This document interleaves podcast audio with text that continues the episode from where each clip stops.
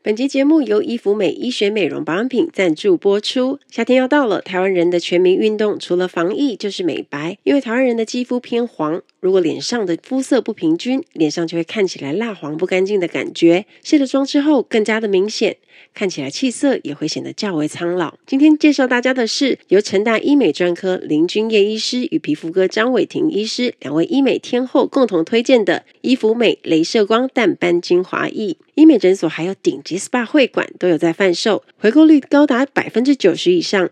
它又有别称小银瓶哦。伊芙美镭射光淡斑精华液中有十几种专利成分，每一个都是针对美白淡斑的效果，帮你密集淡化斑点，把卡在肌肤深层的黑色素通通代谢掉，让你每天亮白一个色阶，整个人气色就不一样。其中的一支美白专利成分 Giga White 是由七种非常珍贵的阿尔卑斯山植物萃取出来的植萃复方，里面还特别添加了有机柳兰的成分，可以从皮肤表皮层开始分解软化一些老旧角质，控制脸上的多余油脂，并软化溶解毛孔里的黑头粉刺、白头粉刺，让肌肤毛孔干净畅通。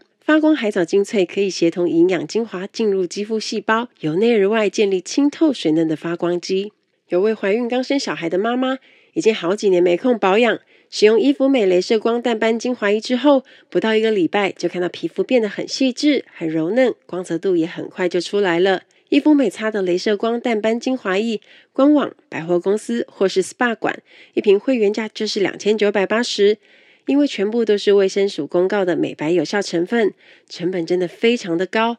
那伊芙美因为很开心第一次跟我们的节目合作，所以特别帮各位听众剪掉一张大钞，让你们可以用一千九百八十元直接带回家，加上欢庆品牌九周年庆，所以现在购买再直接送两瓶一模一样的擦的镭射光给各位听众，等于今天是一千九百八十买一瓶再送两瓶，但是只有限量三十组的优惠，限时优惠两个礼拜卖完就没喽，赶快点击链接购买吧。Hello，大家好，您现在收听的是 Emily 抱抱，我是主持人 Emily。在 Emily 抱抱的频道中，主要会绕着自我成长、工作、职涯、甘苦、世界文化与旅游时事等相关内容。今天的节目就开始喽，请让我带着你的思绪一起飞翔吧。Hello，大家好，欢迎收听 Emily 报报。这礼拜最重要的事情就是三级警戒要延长到六月二十八日。所以有很多已经在家工作的人会被延长得更久，学生呢就是直接开始放暑假，有不少父母都哀嚎遍野，因为已经停课将近一个月了。有些家长请了防疫假期不能上班，所以收入也减少很多，那已经快要撑不住。再加上在家里要跟小孩子搏斗，可以说是史上最困难的任务了。希望你们都可以继续撑下去。之前看到一则国外的新闻。说到因为疫情而留在家的这段时间，妈妈的影响最大，精神压力大到爆表。但是爸爸似乎还好，这是不是意味着爸爸都没顾小孩，还是爸爸根本就是另外一个小孩呢？但不管什么原因哦，大家一定要做好防疫，然后坚持下去，多多忍耐，减少外出的机会。我相信我们一定很快能够战胜疫情的。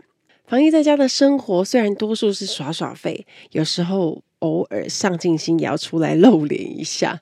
这礼拜我有一个比较新的体验，就是我参加了一个线上的课程，它叫做火星学校深夜学堂。诶，不是深夜食堂哦。之前上过创办人火星爷爷的故事网跟创意网实体的课程，我觉得收获真的蛮多的。像是在写故事的内容跟创意都有很大的帮助。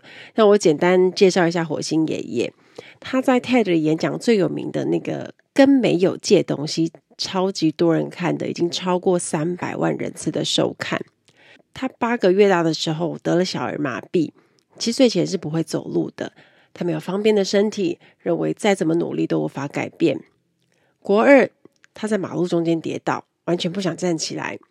当时有一位计程车司机冲出来抱起他，扶他走到马路的另外一端，然后他就明白了，老天没有给他方便，却给他无数个天使。火星爷爷没有大部分人方便的人生，却从来没有办法阻碍他向前，因为他总乐于向他所没有的部分借东西。在没有的现状里创造出你所需要的有，让缺少与短缺的部分成为一种可能。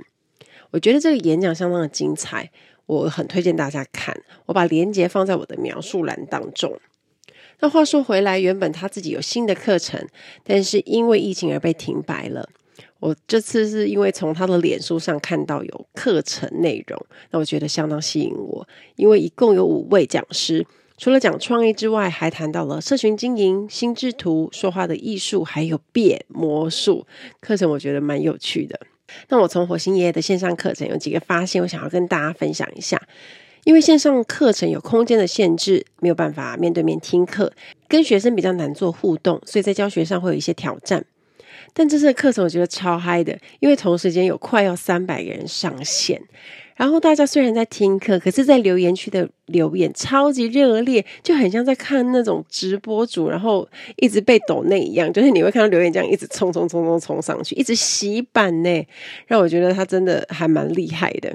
那我觉得火星爷爷的线上课有几个关键的撇步做得蛮好的，像是在课前的时候，他一共发了三次的通知啊，提醒大家要下载 Zoom 啊，要准备哪些东西啊，要加入讨论的社群啊。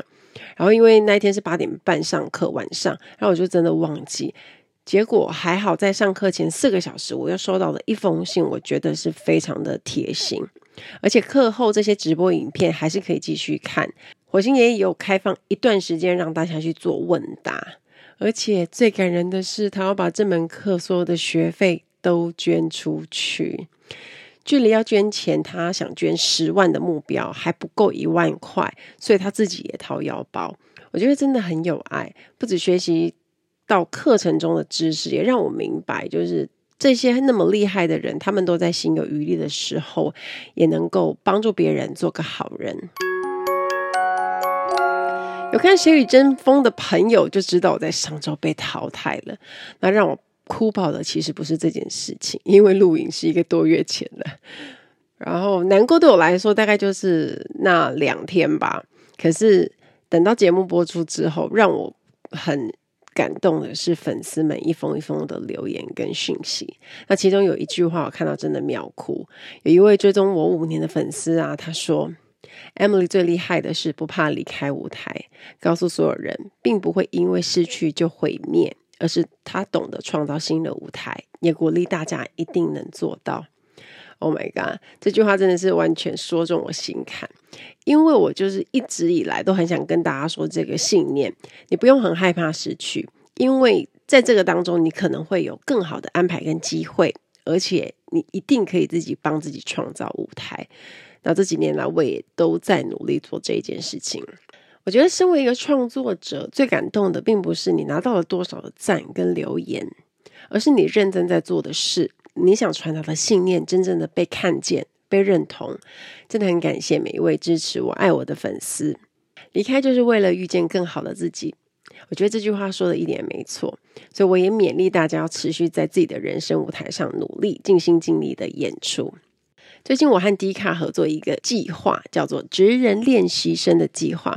我简单介绍一下这个计划。因为今年疫情的关系，刚毕业的应届毕业生啊，除了没有毕业典礼以外，连就业的步骤呢也被疫情给打乱了，所以内心难免会有一些焦虑不安。所以呢，迪卡非常用心哦，他邀请来自不同领域的职人导师，用他们前人丰富的经验跟血泪，带着这些人踏入职场。参与的导师真的是重量级的，我自己在说，一共有四大阵营，像灵感美学阵营有志奇七七和凯特王，大家一定都认识吧？然后数字逻辑阵营的导师是发白的站长杨贵智，还有柴鼠兄弟。第三是生命科学阵营，有苍狼哥和史考特医师。最后一个是兴趣探索阵营，我觉得阵容最强大。有我是姜老师的钢琴老师啊，矽谷美味人妻。最后一个就是我啦，空姐抱抱的 Emily。那姜老师是神之手，我就看过他好几个 YouTube 影片，他超级会弹琴的，而且他表情又很有戏，很好笑。看他的影片是一种疗愈。那矽谷美味人妻是美味生活 How Living 的创办者，也是一个料理研究家、食谱作家、食物摄影师。重点他还是美国企业管理硕士，他曾经有过公关、产品经理及网络公司总经理的这些经历，所以这样看下来，阵容真的是超强的。我觉得要是我是应届毕业生，我真的是跪下，没有吧？是会有一些求职的问题想要问。我看到姜老师的弹琴影片，我突然想起来，国小的时候啊，我有一阵子就是主动跟妈妈说我想学钢琴，可是我印象中的是以前都好懒得练习，我自己在家也有钢琴，可是就是这样随便练一练，然后去到钢琴教室啊，我的老师又很凶，他的脸就超级臭的，然后他就会念我，然后我就觉得弹钢琴这件事变得有压力，然后没多久我就中断学习了。所以很多人看到我的手指说：“Emily 的手指超美、超修长，诶，你一定很会弹钢琴。”听到这句话呢，都会让我很阿杂，真的很后悔，说为什么当初我不好好的学琴，不然现在应该也可以拍一下弹那个弹琴的影片啊。我觉得自弹呃自弹自唱也是一条路，就斜杠斜到都歪腰这样。因为刚踏入职场找工作，第一件思考的事情就会是：我到底是要做想做的，做钱比较多的，或是先求有再说呢？那大家一定会把被搞得很混乱嘛。在面对毕业时，一定都会有一点恐慌，害怕毕业等于失业。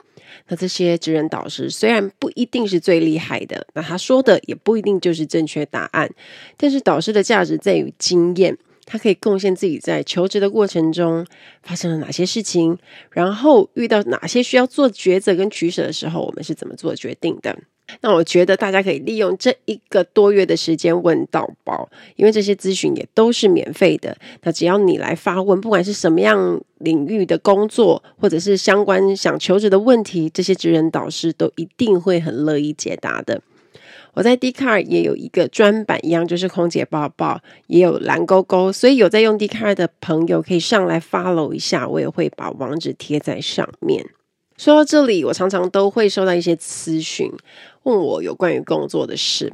我从以前开始就写了不少有关空服面试的文章，当然我也会请他们先去爬一下我的部落格，还有 YouTube 做一些基本的功课。但除此之外，我会再问他们一个问题，就是。你为什么会想要当空服员呢？那有很多人都会回答说：“哦，他的兴趣是喜欢旅行，他喜欢接触人群，喜欢服务人，喜欢笑，所以他们想要去从事空服员的工作。”那我在帮学生做模拟面试的时候啊，我曾经就访问过他们：“诶，那你怎么不当导游啊？你也可以去很多地方旅行啊，一样也是服务人群啊。”因为我觉得这个答案很普遍。那也是很多人会共同的回答。那我心中的疑问是：你们真的有认真思考过这是个什么样的工作吗？我记得在以前在文藻念书的时候，我记得应该是三年级吧，五专三年级，有一次学校举办了在航空公司工作的学长姐他们回来分享。因为我本来就打算想要考航空业，但是我当时没有那么坚定。直到我听到学长姐那一次的分享之后，才让我明白了，原来空服的工作不是只有送送餐、穿得很美的制服、拉着行李箱、穿梭在各国之间的机场而已，而是它有更多辛苦的工作内容，像是需要负责逃生，还有最重要的旅客安全等等。虽然我很喜欢旅行哦，但是你真正要拿来当饭吃，还是要先了解你要做的工作内容是什么。所以我给大家的建议是，如果你想把兴趣当饭吃，一定要先了解这份工作的形态和要做的事情有哪些，要看自己适不适合那种工作与生活的方式、工作氛围，还有工作的文化，这些都是要先做功课，要考虑进去的。所以尽可能去做全盘的了解，不管是找网络上资讯，或是问有相关经验的人。老实说，我认为兴趣在一个人的职业决策里非常的重要。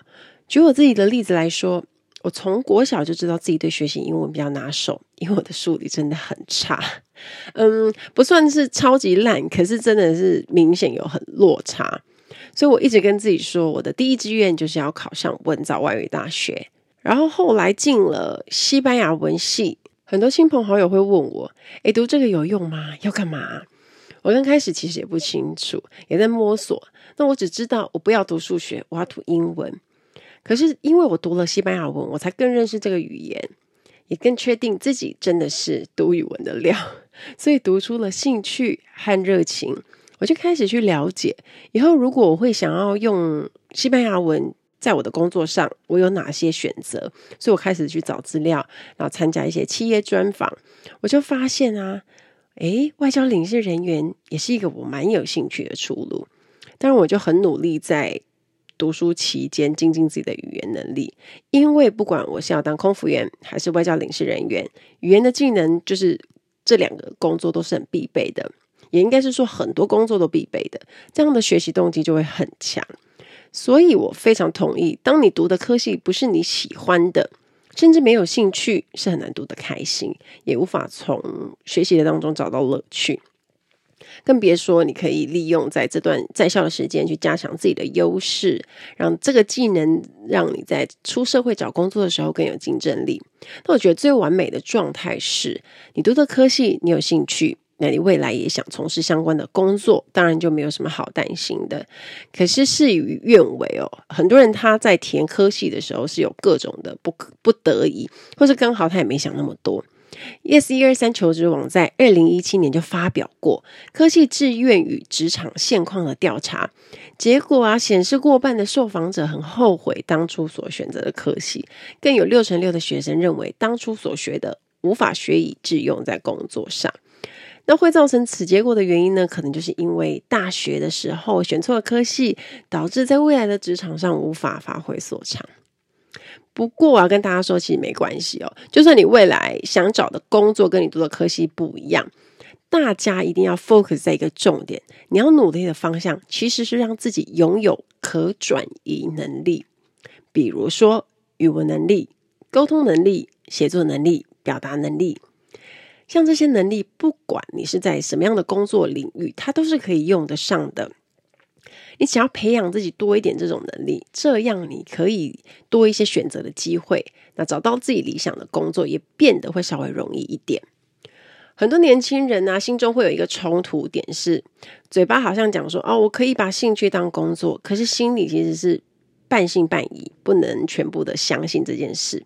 那加上可能有父母的期待啊，然后社会观感等等，心里都会想说：那我到底是要找比较有前途的，或是自己喜欢的、比较热门的，还是社会地位比较好的？那这些疑问都会在这些人的心中。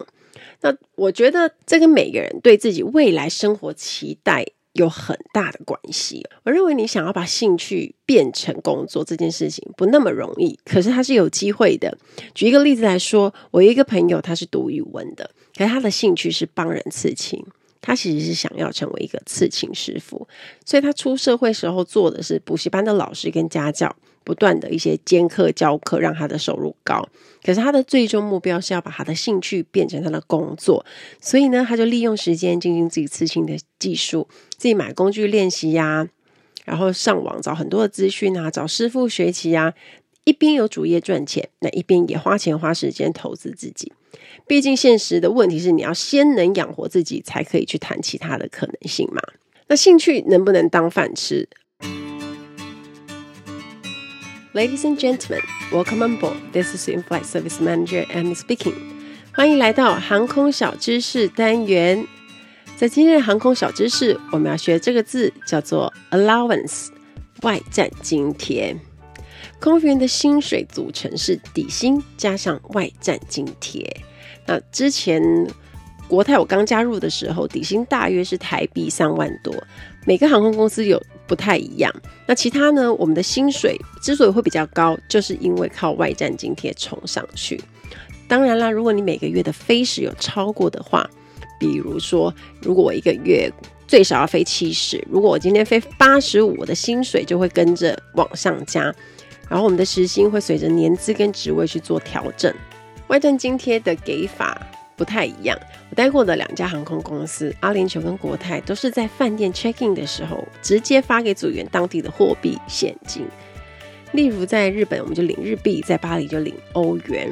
但有些航空公司，他会把外站津贴在当月汇给组员的账户，就是薪水账户，组员要自己准备当地的货币。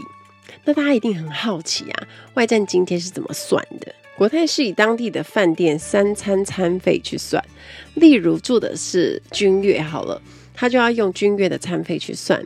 我们在当地停留的时间，如果一共要吃六餐，那就是君悦里面的餐费，六餐的餐费加起来，像早餐、中餐、晚餐的费用都不太一样嘛。所以呢，住越好的饭店，当然钱就会相对的越多。当然啦，这也会跟当地的消费有很大的关系。没用完的外站今天呢，都可以存成外币嘛，或者你就是下一次飞这个地点再拿去花。那组员应该都多多少少会有存外币的习惯，比较多的状况大概都是存欧元、美金啊，或者加拿大币等等这些。每家班是有蛮多的外站津贴的，很多同事喜欢飞那边，然后飞那边都是 lock and seal，就是我们之前有教过的，他就是关在房间里存钱数钱，主要就是。吃饭而已，也没什么好买的。但我个人不爱飞那边，因为时差实在太让人崩溃。记得在还没有去过所有航点以前，飞哪里都是充满期待的。我在阿联酋飞第一次纽约的时候是很兴奋的。可是你知道吗？我天杀的只停了二十九个小时，我光要调时差跟睡觉的时间都不够了。当时的我是靠意志力出去逛逛的。天的是纽约，第一次去是很兴奋的。你想去时代广场，想去第五大道，想去电影跟影集都会出现的场景。但是因为我时间太少了，就不能走太远。所以后来我加入国泰当小菜鸟的时候，我拿到第一个纽约班，它就是一个黄金班。怎么说呢？因为它停七十二个小时，有三整天呢，是不是很欢天喜地？我记得这个航班编号 CX 八三零。是很多人抢着要的诶，因为它的外站津贴超过五百美金，而且饭店又是很优秀的 Double Tree，你就真的很开心啊！因为这样三整天你就可以认真的当个观光客了。只有在停这么久的时候，你才不会觉得自己很像就是在上班，就还会有一点点旅游 feel。然后你要血拼的话呢，基本上只要不要买得太夸张，你就不会用到自己的钱。所以我印象超深的。虽然这些梦幻的班就一个一个后来就消失了，很棒的津贴像是杜拜班也是超赞的。我们最早以前住的那一间叫做香格里拉，香格里拉房间大到我从床走到厕所，我觉得都有一点太远，尤其是晚上睡觉的时候，眼睛这样很迷蒙，然后想说，哎，奇怪，厕所怎么都还没有到？而且你知道房间还有厨房跟微波炉，天哪！房间超舒服，豪华床很好睡，又可以煮饭。我觉得我每个月都可以飞哦。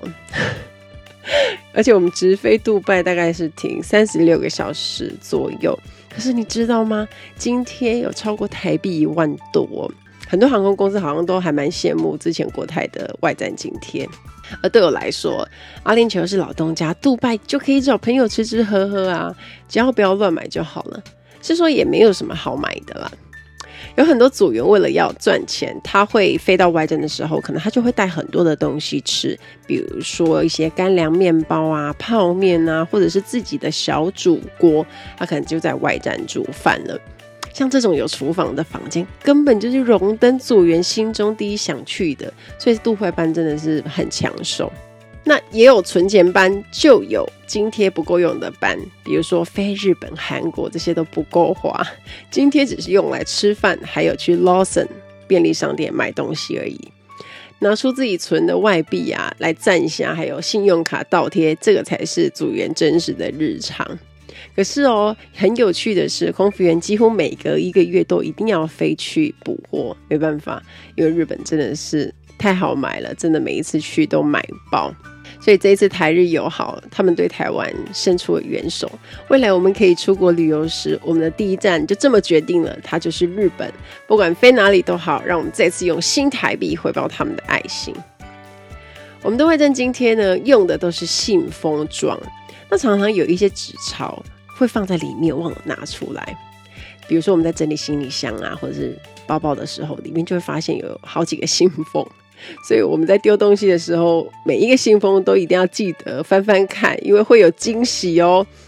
我离职后呢，我就在我的手提包内发现，竟然有一个信封里面藏着杜拜的迪拉姆，而且我算了一下哦，台币高达五千多块钱，我就是有一种哇，自己好有钱赚到的 feel。虽然空服员的薪水都是蛮高的，尤其是外站津贴啊，是以我之前的航空公司来说啦，但是花的相对也多，因为外站诱惑很多，所以这些信封里的钱呢，每次都要努力的留下来才能存到钱。希望大家喜欢这集的航空小知识，我们下次再见喽，拜拜。那兴趣能不能当饭吃？我觉得大家可以用这个。你愿意为他付出多少时间和努力去衡量？举我自己的例子，我在飞行的时候，我也是从零开始学习经营社群，分享飞行生活啊、故事啊，还有各家航空的招考资讯。最初我原本会这样做，其实是想要帮自己做生涯的规划，我想要让自己在不当空服员的时候有其他的机会。可是我也没有想到，我开始经营了之后，我就做出兴趣，那我也发现自己很乐在其中。我觉得其实做起来是很有成就感的。所以呢，我努力把经营社群这件事情变成我的专业，所以我利用休假的时间不断的自我投资。当然，你们现在可以在市面上看到很多像经营脸书、IG 啊、YouTube 的课程啊。可是这些东西我在八九年前就是上课了，所以我花了自己很多的休息时间在上课学习和加强能力，其实就是为了可以将来把喜欢做的事情当成工作，而这个工作呢，要能养活自己。那现在看来，我觉得这些付出跟给予就是很必要的。而且我在执行这些任务的时候，遇到很多的阻碍，因为我一边要飞行嘛，一边要兼顾不同的社群平台，又有时差，又要做自媒体的工作啊。其实我根本是分身乏术，所以回顾那几年，我有很多的休息娱乐时间都被牺牲掉了。但我真的很庆幸我自己坚持下来。如果没有热情支撑我做这个工作，其实根本不可能做到。那我后来呢，为了要测试我能不能把自媒体当成主业，我也特别请了四个月的无薪假，要试试看。那这是在疫情发生以前的事。后来疫情重创航空业嘛，加上公司去年裁员，那个 timing 让我毅然决然就离开原本舒适的工作岗位。那大家到底要怎么去判断兴趣能不能当当饭吃了？是要怎么判断呢？我觉得可以用原有的工作跟兴趣工作的收入比例来当成是一个参考的指标。我们可能原来的工作收入占了一半的经济来源，那兴趣产生的收入虽然不多，但在这个阶段，我觉得你要慢慢的将兴趣收入的比例提升。像我原本的工作，如果你是占了百分之八十，兴趣占了百分之二十，那就要慢慢的去转移你的收入来源。那第一个阶段，你可以先用五十五十成为第一个那个目标。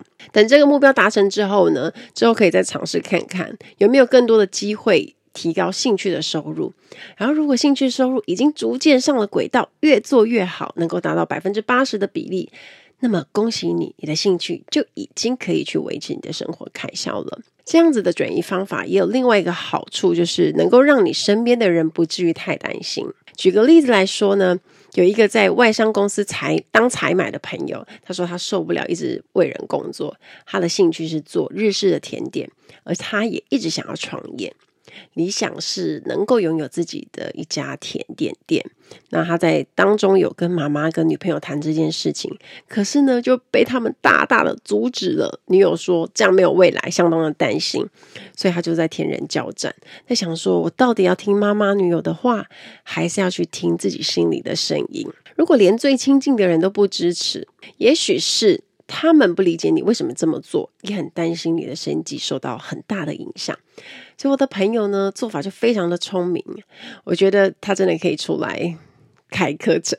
他跟我分享，要先搞定三颗星，不要一开始就放弃原有的收入，要和兴趣两边一起并行，这样可以先让妈妈和女朋友能够对你安心。再来呢，就是把收入来源和比例逐渐转换过去，你的兴趣跟收入，让他们放心。再告诉他们你的愿景，为什么你的兴趣这件事对你来说很重要，然后他们也可以看到你的兴趣好像是真的哇，可以支撑起生活诶，他们就会有信心，所以让他们有安心、放心、信心，循序渐进。所以我认为跟身边的亲人沟通这件事情也相当的重要，因为他们就是那个会先跳出来反对的人。所以如果能够做好沟通，也许就能够化阻力为助力。而兴趣如果变成工作时，有些人会担心会不会就不再有热情了。给大家一个参考的指标：当你很辛苦看到努力的成果，你觉得很开心，累得半死，但是看到你的成效就觉得充满动力。尽管遇到挫折，有满腹的怨言，但是你知道你不能也不想放弃它。以上有这些感受的话呢，这样这件事情就是你的真爱，这样你就知道你很值得继续做下去。如果你确定，兴趣就是你未来想要走的路，那你就得要埋头去钻研钻研能力，帮你的兴趣找到出路。在还不能有明显的成绩的时候，你可以用兼职或者斜杠的方式做，就像我一开始的方式一样。我觉得每一种看似比较冷门偏门的兴趣，其实都有机会，也有可能可以赚到钱。尤其是现在网络平台资讯很多又很快，那我觉得每个人都需要帮自己打造个人品牌。而且创作者层出不穷，若你能够用你的方式去抓住观众的目光，你就有机会可以帮你的兴趣变现。像喜欢吃吃喝喝的人，有些人就可以当吃播的直播主，就吃出商机啊。像我常在 IG 看到，不只是台湾哦，每个国家都有吃播的网红，那这些影片的流量或许就可以帮他们赚钱啊。姑且不论知名度的高低呀、或者是能否养活自己，但是这是一个可行的方式。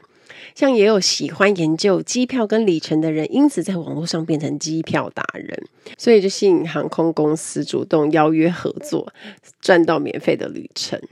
喜欢做甜点蛋糕的人，就先在自己的 IG 上 po 上自己做的作品。当朋友看了一段时间之后，觉得好好有兴趣想买，他可能就会留言问你说：“诶，你有没有要贩卖啊？”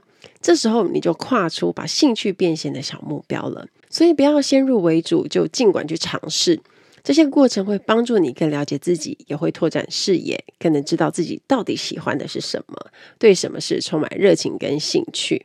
送给大家贾伯斯说过的这段话，他在二零零五年史丹佛大学里毕业演说中最著名的一段话。为什么他认为兴趣可以当饭吃呢？他说：“你们得找出自己喜爱的事，工作如此，爱情也是如此。工作将占据你大部分的人生。”唯有做你真心相信这是份美好的工作，才能获得真正的满足；而唯有做自己喜爱的事，才能爱自己的工作。如果你还没找到你喜爱的事，请继续寻找。所以，没有最好的工作，只有适不适合你。有正确的心态跟观念，用自己的兴趣当成起点，累积经验和加强专业能力，职场人生就能充满乐趣。期待大家跟我分享。听完今天的节目，如果有想法和问题，欢迎到我的粉丝团或是 Instagram 找我，只要搜寻“空姐报报 Emily” 就可以找到我。你也可以截图这一集的节目，分享到你的 Instagram 的现实动态上面 tag 我，让我知道你有在收听，也让我知道你对 Emily 报报的看法哦。最后，感谢大家收听这一集的节目，真的非常的感激哦。